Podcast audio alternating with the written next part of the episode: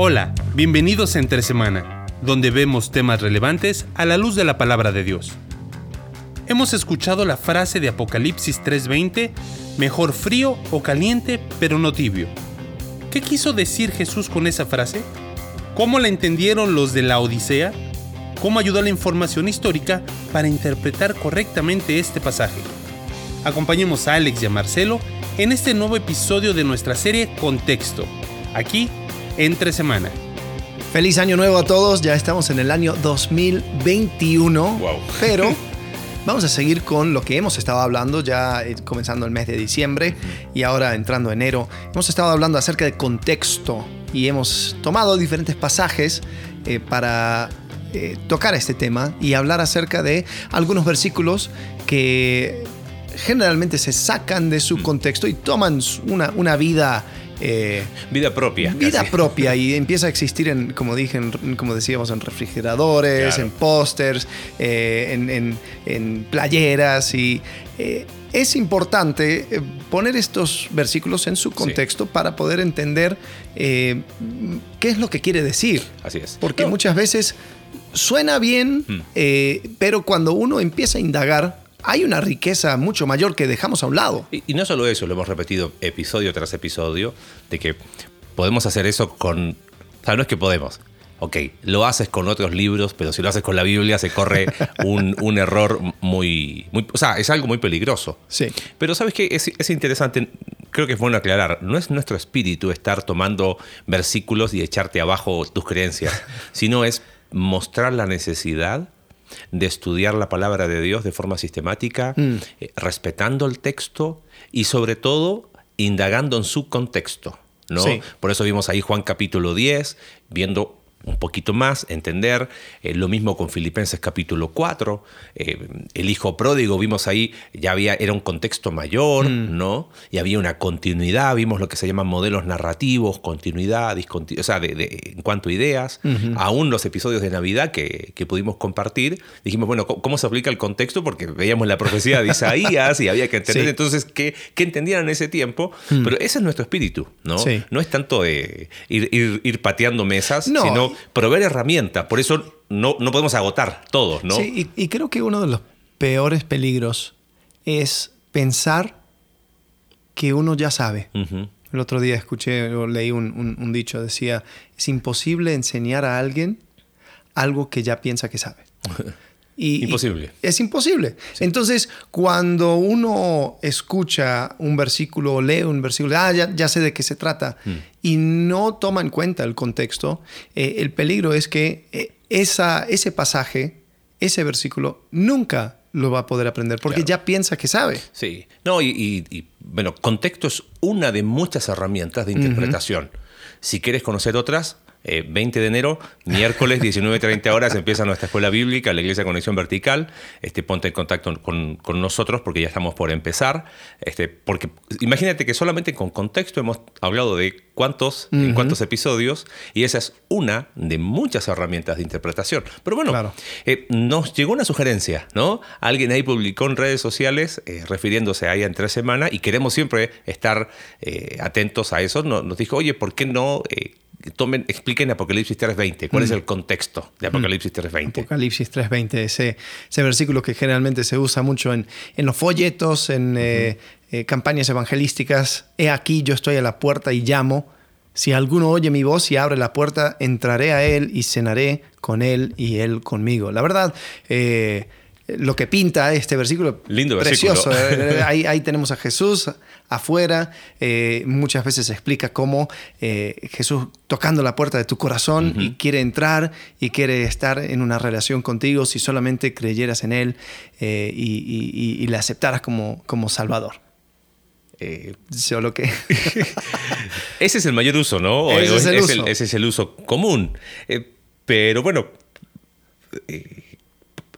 spoileamos la, qué sé yo, la, respuesta final. Eh, quizás sería interesante, antes de meternos en el versículo, hacer lo que hemos estado hablando. Bueno, Apocalipsis 3.20 tiene un contexto, ¿no? Tiene un contexto, es, su primer contexto es una carta, ¿no?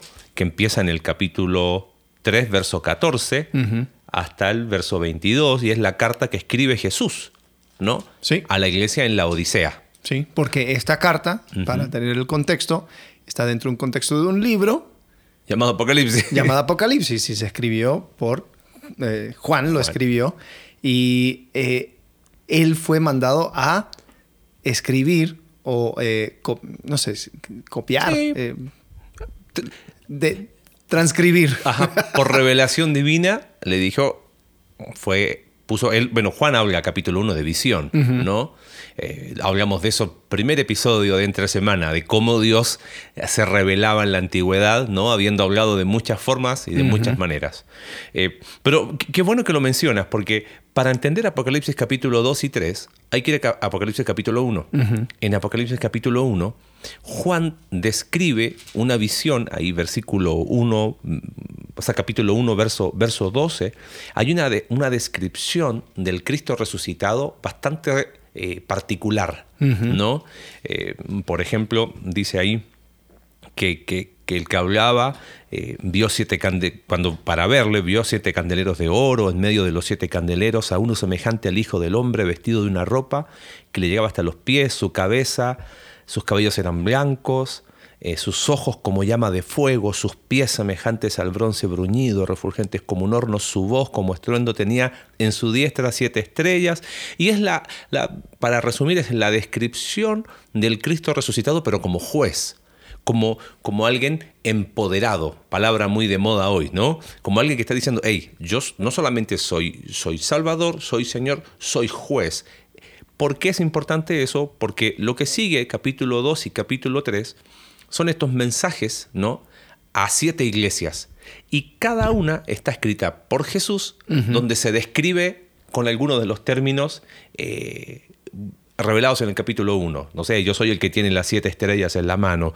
Yo soy el primero y postrero, eh, postrero, perdón, el que estuve muerto y vivió. Eh, yo soy el que tiene la espada aguda de dos filos. ¿Ves? Cada uno responde a capítulo 1. Claro, y, y, al- o sea, no tenemos el tiempo para hablar acerca de esto, pero eh, Apocalipsis es el libro que más ganchos contextuales tiene eh, que cualquier otro libro. Es, es como que si agarrara todo el, el- el Antiguo Testamento, lo metiera en una batidora y hiciera un smoothie de- del Antiguo Testamento y, lo- y te lo va dando en shots. Sí. Entonces hay un término aquí, un término allá. eh, cuando habla acerca del color del pelo, eso hace referencia a, un- a- a una profecía. Después hay, hay otro, y los candeleros, los siete ojos, etcétera, etcétera, etcétera. Apocalipsis tiene una atracción, ¿no? Todos quieren estudiarlo. Una vez alguien, alguien dijo, ¿quieres estudiar Apocalipsis? Sí, bueno, estudia el Antiguo Testamento. No le gustó mucho la respuesta, pero eh, no hay manera de entender Apocalipsis sin Antiguo Testamento. Eso Sí. es como un, un tips de pasada. Pero bueno, estamos en capítulo 2 y capítulo 3.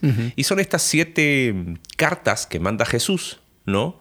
Eh, Jesús porque Él se presenta. Él, él- él- él escribe, claro, Juan escribe el libro, pero es el mensaje de Jesús Claro. a siete iglesias, siete... Eran, eran iglesias locales específicas en ciudades, Éfeso, eh, Pérgamo, Tiatira, Sardis, Filadelfia, eh, la Odisea y me faltó Que si lo creo. buscaras en un mapa, todos en- entran dentro de lo que sería eh, Turquía, Turquía, moderna. ajá. ¿no? Eh, todos en- en- algunos en la costa, algunos Claro. más adentro, pero sí, todos en una, una región. Eran siete iglesias locales, reales, no estaban inventadas, ¿no? Pero de alguna forma ah, y presentan cuadros, por decirlo de alguna forma, de, cualquier, de una iglesia en cualquier época de tiempo y lugar. O sea, eh, qué sé yo, eh, la iglesia Éfeso, el- el- el- el- en, una, en, una, en una oración, es una carta que manda Jesús a una iglesia que ha dejado su primer amor. Y eso es una realidad de iglesias a lo largo del tiempo en cualquier lugar. Sí, sin embargo, yo creo que es importante destacar eh, audiencia primaria, audiencia Sí, secundaria. totalmente. Porque cuando entiendo bien quién es la audiencia primaria, entonces la, la audiencia secundaria, quienes somos nosotros, eh, lo podemos entender mejor. Profesor Tarasiuk, no podría haberlo dicho de mejor Ah. manera. es que sí, porque eh, qué bueno que hiciste esa, esa aclaración. Porque claro que hay una audiencia secundaria que somos, que es cualquier creyente en cualquier e- época de tiempo y lugar, donde estas iglesias presentan cuadros. ¿ok? De una iglesia, por ejemplo, tibia como la Odisea, de una iglesia eh, padeciendo persecución en medio de la prueba como Filadelfia, como Esmirna, eh, de una iglesia que tiene nombre pero está muerta, como la de Sardis. Eh, pero yo no puedo hacer ninguna aplicación como audiencia secundaria si no entiendo primero la audiencia primaria. Bueno, apliquemos eso a la Odisea.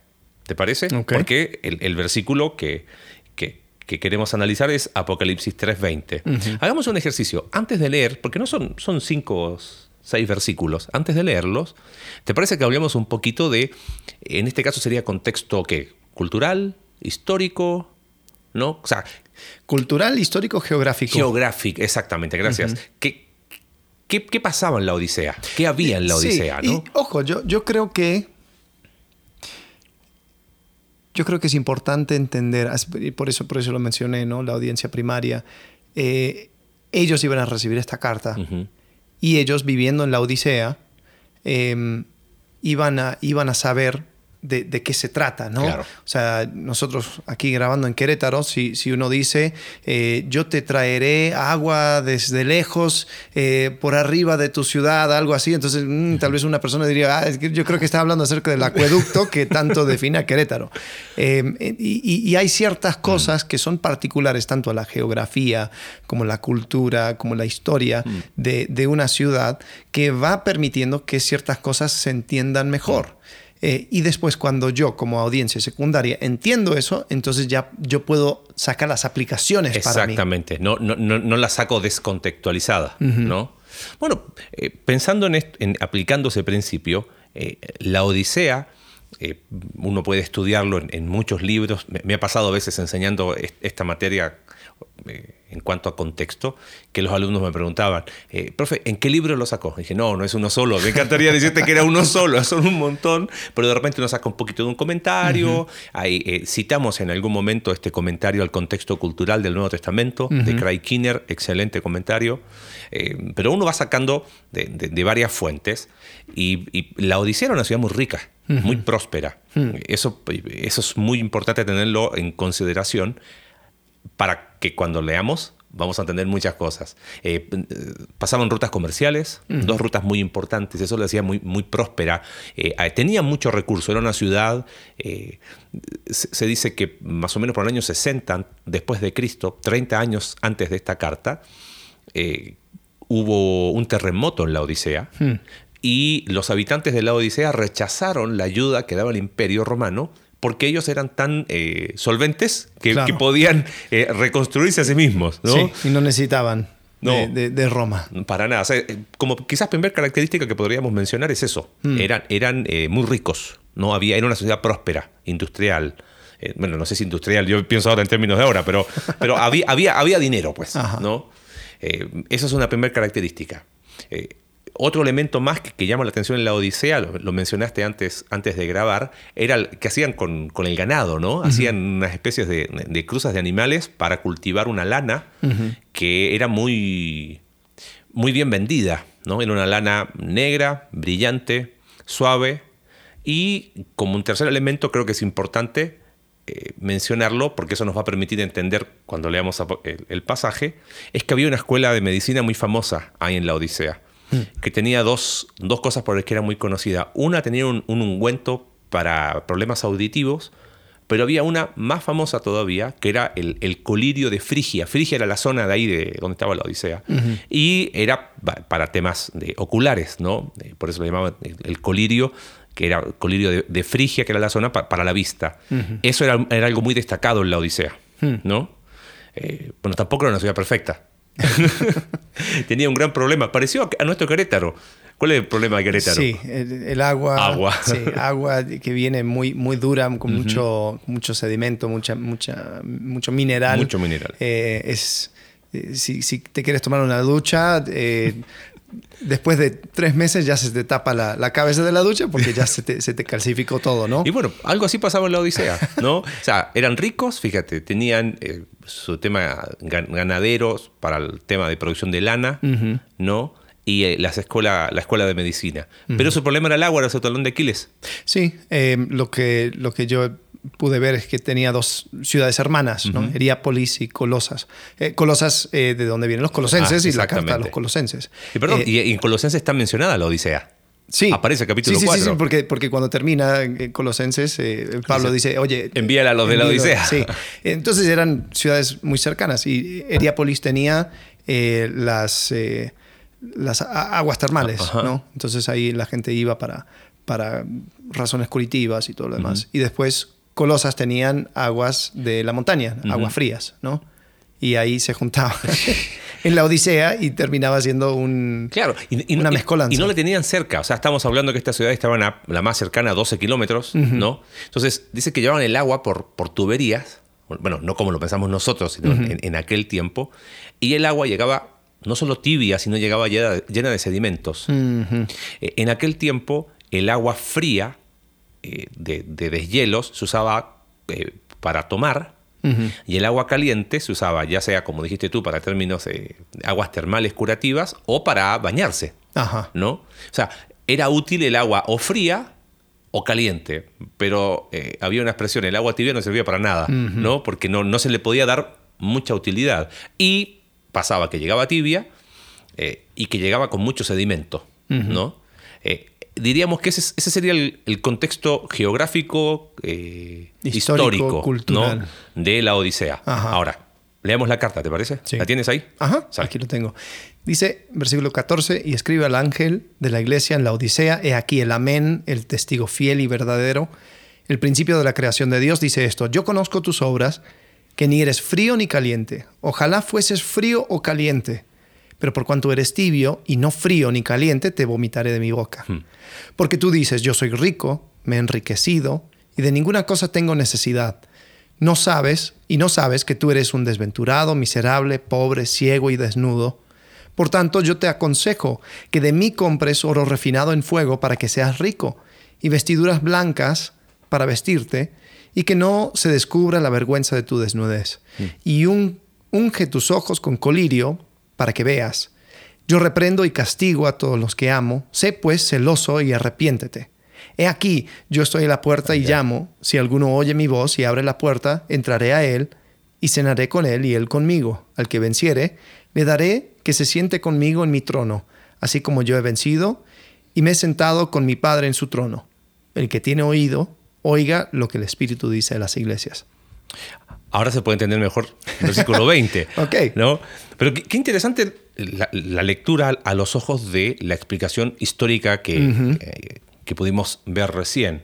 ¿no? Porque fíjate, desmenuzando así rápido algunas cosas, eh, versículo 15. Dice, yo conozco tus, obras, que ni eres frío ni caliente. Y dice, hay una expresión, ojalá fuese frío o caliente, pero como eres tibio, te vomitaré de mi boca. Bueno, eso también es otro versículo que se, saca muchas veces de contexto. aprovechemos de analizar, ya que estamos, bueno, hacemos dos por uno.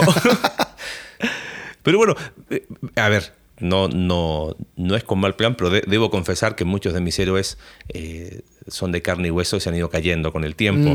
Hay un excelente comentarista, don Evis Carballosa, que aún tuve la oportunidad de conocerle cuando vino aquí al campamento ahí en Palabra de Vida en Bernal.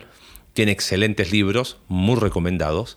Él comenta, su comentario de Apocalipsis es muy bueno, pero mira lo que comenta él de, ese pasaje de Ojalá fuese tibio. Y dice, eh, estos creyentes no eran fríos, dice, como el hielo, para que pudieran reconocer su profunda necesidad, tampoco eran calientes, entre paréntesis sirvientes, de manera que estuviesen en consonancia con el criterio de Cristo. El calificativo de tibio, y ahí explica la palabra griega, sugiere que hubo un tiempo en que los creyentes eran calientes, pero ahora se habían enfriado. Eh, con todo el respeto y sabe mucho más que nosotros juntos, eh, pero ese no es el sentido de ese pasaje, para nada. ¿Estás acusando No, no estoy acusando nada, no, no, no, no, no. De, no, no usar el contexto. no, no, no, porque es excelente, en serio, su comentario es excelente, pero, pero es donde uno dice, hey, pero ¿Y, y, y, por qué lo menciono con nombre? no, no porque sea. Es más, personalmente son. Casi tengo todos sus comentarios porque me gustan mucho. Pero es donde uno se da cuenta que si tengo que tener, hay que tener filtro a lo que uno lee. Inspirado la palabra de Dios. Todo lo demás, libros humanos. Sí. ¿No?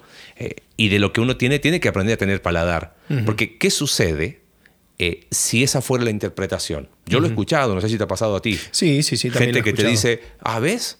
Eh, ¿Ves? Dios no le gusta que ser tibio. Yo prefiero ser frío espiritualmente, andar así como esos hipócritas que van el domingo a la iglesia. Entonces, esa mala interpretación da lugar, porque dice, ojalá fuese frío o caliente. Entonces, si yo igualo frialdad a, rechazo y, tibieza a esa, a esa indiferencia, entonces prefiero rechazar hasta que me ponga las pilas. ¿no? Mm. Y, y jamás ese es, es el sentido. Entendiendo contexto histórico, lo que explicaste del agua, el agua fría tenía una utilidad. El agua caliente tenía una utilidad. El agua tibia, ¿para qué servía? Para nada.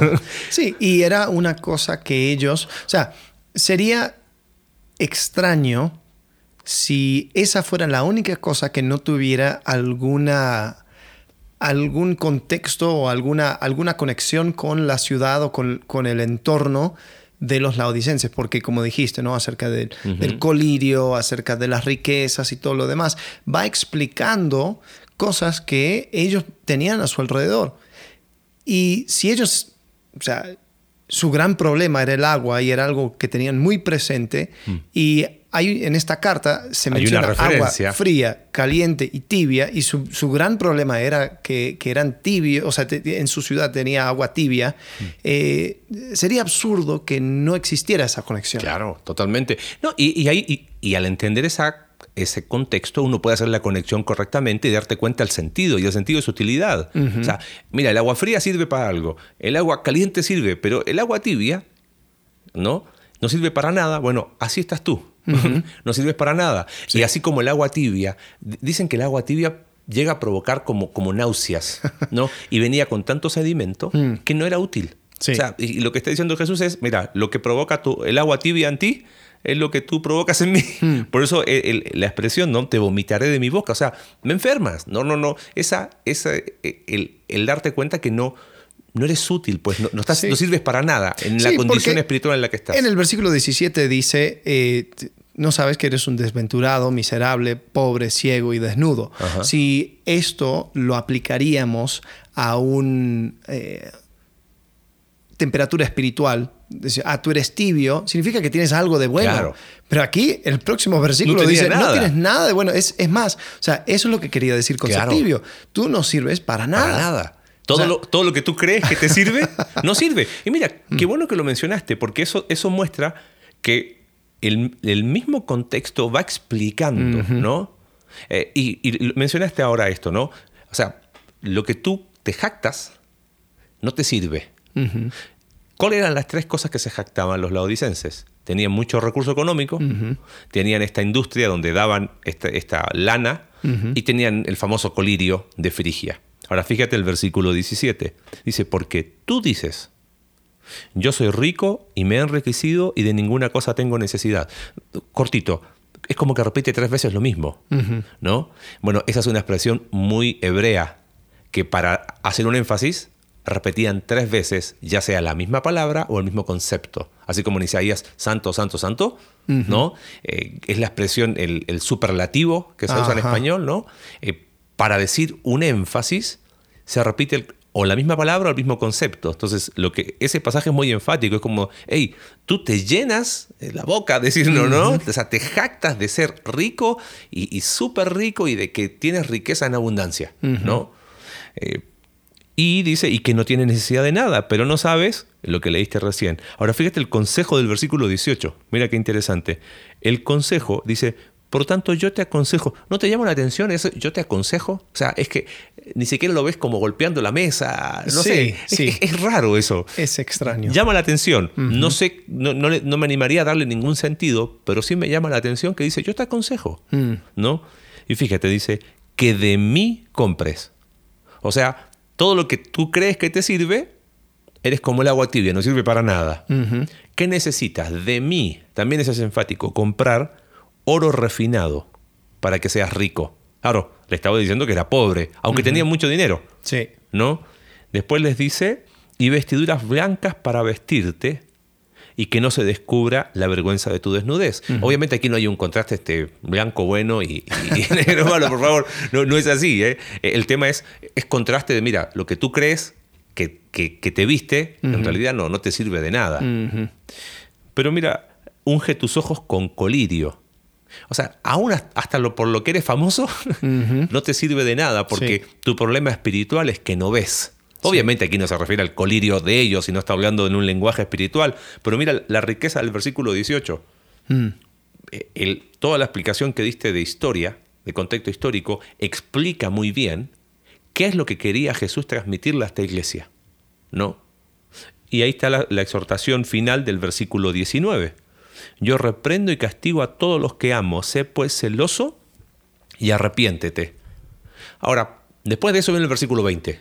Y, y el versículo 20 es como, es como la bisagra. ¿no? Porque, porque aquí es donde eh, da una invitación. Eh, después de tirar abajo todos los preconceptos que ellos tenían acerca de ellos mismos, y dice, la verdad, no, no, no sirves de nada, y, y- y aquí estoy y reprendo y castigo al que, al que amo. Dice, pero aquí estoy, Hmm. estoy a la puerta, y llamo, y estoy dispuesto a entrar en comunión contigo. Eh, y y si, si vences, no solamente vas a estar conmigo, sino que te vas a sentar conmigo en mi trono. Claro. Entonces, eh, hay como una. eh, una revelación, si se podría decir, o, o- o un, se, se quita eh, la, la ilusión o el preconcepto o esa, esa fantasía que ellos tenían acerca de ellos mismos, pero no les deja ahí, Sí, sino que dice, no es solamente diagnóstico, sino hay, hay tratamiento. Eh, claro, ¿no? claro. Ahora, dijiste algo y me gustaría que lo puedas eh, precisar ahora, eh, porque hay una invitación a comunión, habla de cenaré, ¿no? Pero antes del 20 está el 19. Y el 19 es eh, la etiqueta de vestimenta para esa cena, Mm. porque es eh, arrepiéntete, sí, ¿no? Eh, si vas a, aquí estoy, la invitación, o sea, te eché abajo todo lo que tú creías que eras. Eh, mira, aquí está. Si quieres venir a cenar, yo estoy aquí. Te estoy invitando, como dijiste tú. Pero hay, hay, hay que- ¿cómo etiqueta se le llama? Código de vestimenta. No, no tiene un nombre de Creo que cu- sí. cuando te invitan a un lugar y uno dice, oye, ¿cómo es para ir vestido? Ajá.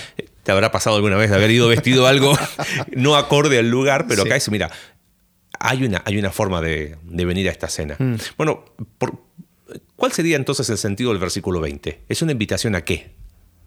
Es una. ¿Sabes qué? Yo, yo, yo creo que mucho tiene que ver con, con la parábola de Jesús cuando habla acerca de la fiesta Hmm. eh, y, y- y le da un vesti- una vestimenta Hmm. particular. Eh, y aquí dice: em, para que seas rico y vestiduras blancas para vestirte. Y, y después dice explícitamente: arrepiéntete, ¿no? Eh, y creo que es, es una invitación a, a entrar en esa comunión, en esa comunión íntima, de, de- de comer, de invitarle a la mesa, de tener a, a Jesús ahí, no solamente en, en un sentido em, como, ah, somos iglesia, así como los judíos, so- sí, tenemos el templo, sí, somos, somos hijos de Dios, eh, pero de una, una relación verdadera. Bueno, hay que- ahí está la clave, el cenaré, el, el concepto judío de, de comer juntos está acá, ¿no? Y es, eh, lo explicaste en algún domingo, ¿no? Cuando estuvimos eh, la serie de ahí de Aprendiendo a hacer iglesia en tiempos de pandemia, que Claro, estudiamos sí. Romanos, que, que- que el, el hecho de compartir la mesa es casi el, el acto de, de mayor intimidad que pueden tener dos personas. O sea, te estoy invitando a tener una comunión que no tengo con otras personas, Ajá, ¿no? sí. Eh, Eso a lo mejor nosotros no lo vemos muy... Si quiero invitar a comer a alguien, me voy a un restaurante. A lo mejor no lo invito a mi casa. Sí. Hay gente que se incomoda, pero no, acá, si yo te invitaba a casa, tenía un, un trasfondo muy... O sea, un, comunicaba una idea muy fuerte de comunión, ¿no? Entonces, y, y el versículo 19 dice, yo eh, reprendo, castigo a todos los que amo. Eh, está hablando de ahí una relación filial. Sí. Entonces, que ya está establecida. El problema con usar este versículo en un contexto evangelístico es que ya eso no entra en el contexto porque supuestamente, el, o sea, cuando lo usas en ese contexto, Jesús está a la puerta y está llamando a no creyentes, pero después ahí no aplicaría el versículo Claro. 19.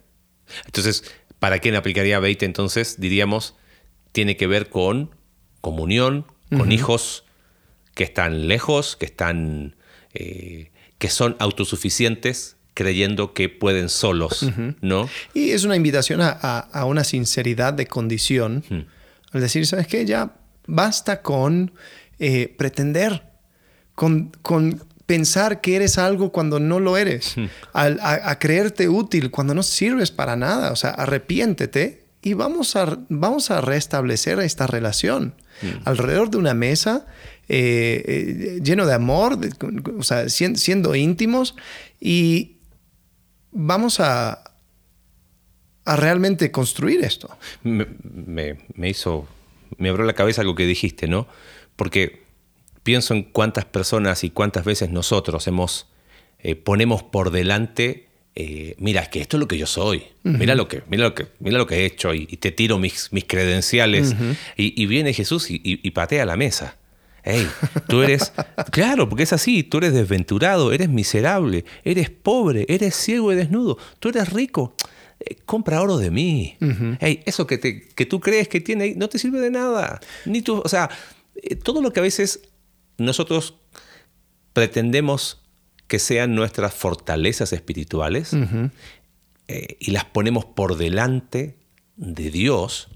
O sea, eh, eh, frase muy, muy usada, pero muy cierta, cuando terminamos amando más la obra de Dios que el Dios de la obra. Y mira, mm. todo lo que yo hago para la obra de Dios. Mm. Dios viene y dice, hey, no te sirve de nada si yo estoy fuera de la ecuación. Y es interesante, la, la, intimidad no puede existir con personas que están pretendiendo. Hmm. Eh, no puede existir una relación verdadera cuando estoy tratando de fingir. Hmm. Y, interesante el versículo 21, al que venciere le daré que se siente conmigo en mi trono. A ver, muchas veces uno llega al trono tratando de pretender algo hmm. y, tratando de mostrar lo mejor de mí. Pero Jesús dice, mira, es, por medio de la sinceridad, hmm. es por medio de, de ver cómo eres de verdad tomar de mí lo que tú necesitas, intimar, y ahí es donde eh, puede proceder la relación. Hmm. Y el que venciere se va a sentar conmigo en mi trono. Eh, no, no por medio de pretender algo. Claro. Entonces yo creo que ese es el mensaje. Hmm. Ahora, eh, creo que la última pregunta sería, ¿y si, si se me hace muy apropiado para, para, evangelizar y, quiero, y quiero dejarlo en, el folleto porque es un, un, versículo bonito. Muy lindo. no es pecado hacerlo, pero, pero no es respetar el texto bíblico. Mm. Eh, y creo que no solamente respetar me refiero a una actitud de, concepto de respeto, sino de decir, tiene un sentido por el cual fue escrito. Eh, tenemos que respetar ese sentido. ¿no? El Espíritu Santo inspiró a Juan a poner por escrito estas palabras con un sentido.